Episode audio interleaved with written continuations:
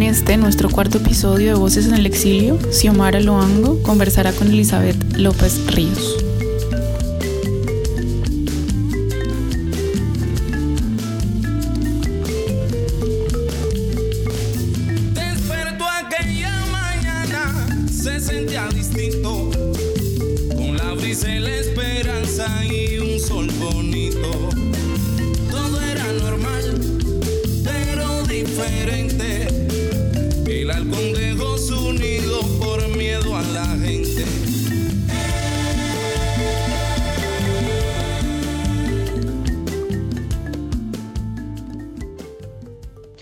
Hola, de nuevo Xiomara Loango Carabalí, en este espacio de escucha en donde se pretende establecer diálogos, contar historias que permitan esclarecer la verdad a través de voces en el exilio.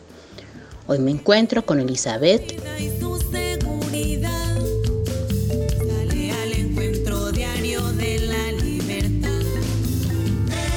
Cuéntanos quién eres, de dónde vienes, qué hacías en Colombia y por qué tuviste que salir de nuestro país. Gracias, Omara, por la oportunidad de contar mi historia a través de este medio. Mi nombre es Elizabeth López.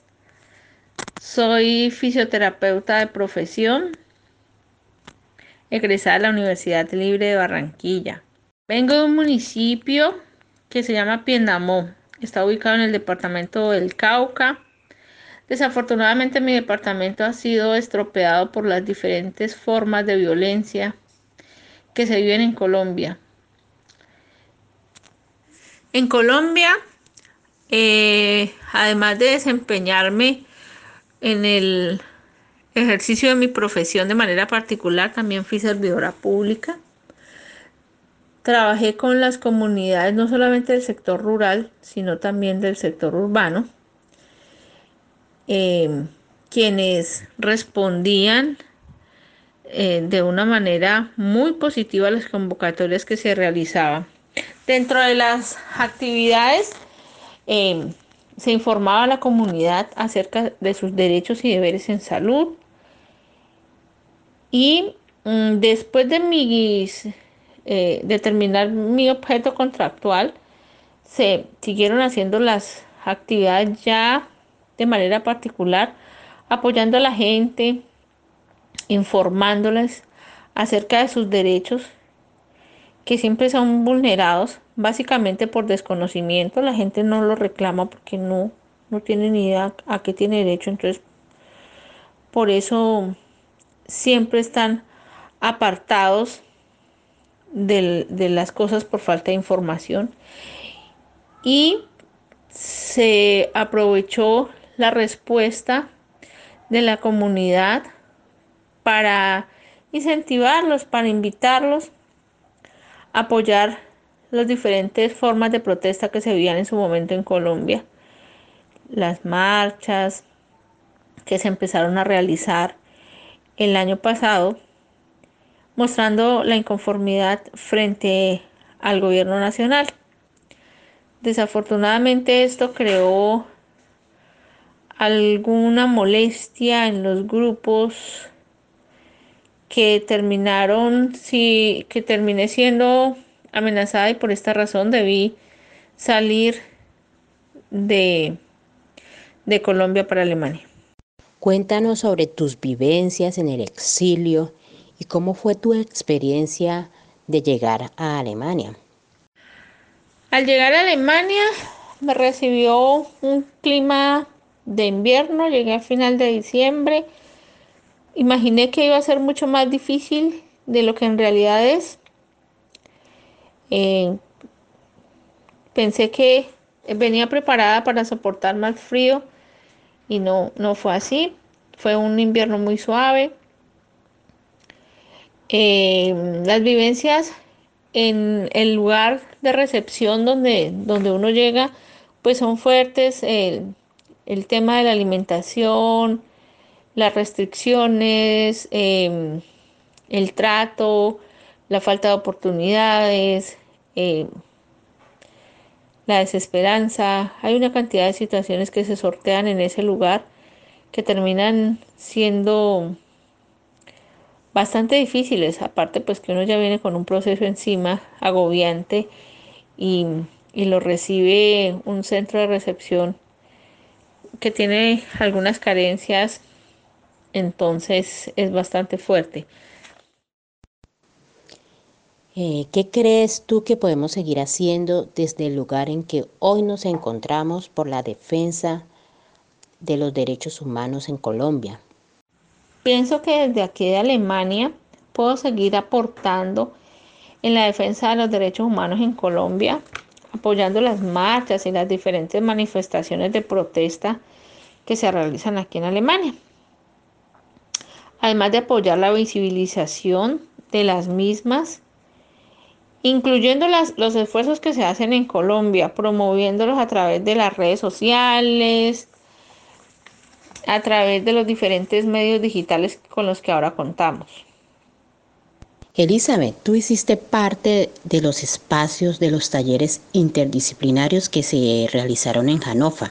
En el taller específicamente de escritura tú pudiste plasmar tu historia a través de un escrito. ¿Podrías compartirnos de nuevo en este espacio tus palabras? Cotidianidad salvaje. Impactada por la imagen de 1958 de Ignacio Gómez Jaramillo, Colombia llora un estudiante.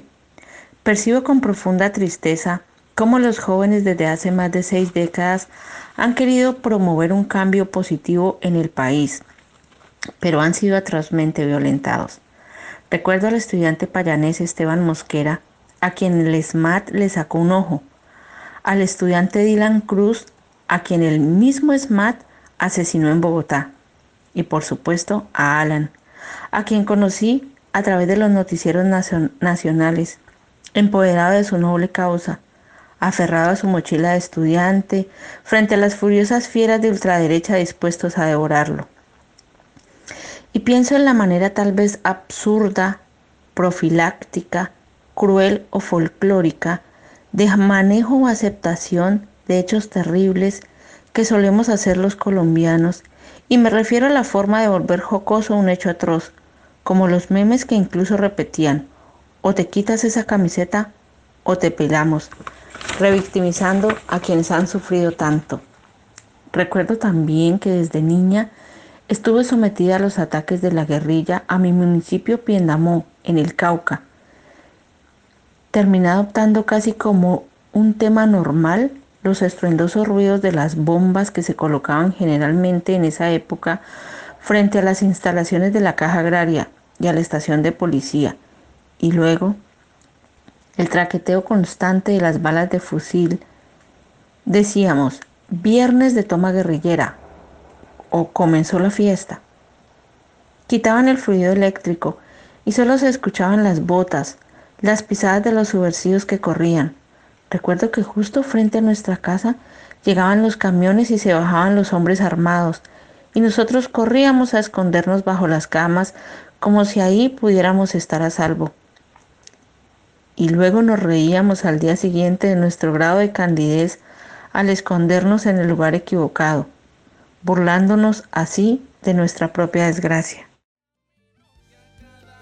Gracias por compartirnos tus escritos y también tu experiencia como una mujer colombiana en proceso de solicitud de asilo.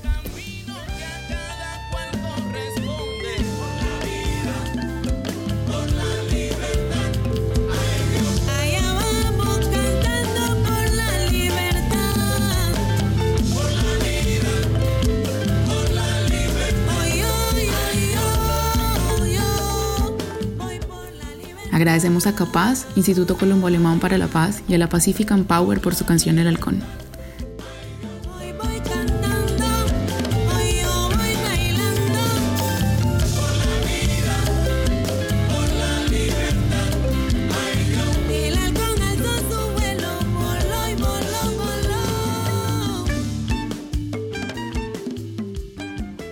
Voces en el exilio propuesta del No Alemania de apoyo a la Comisión de la Verdad en Colombia.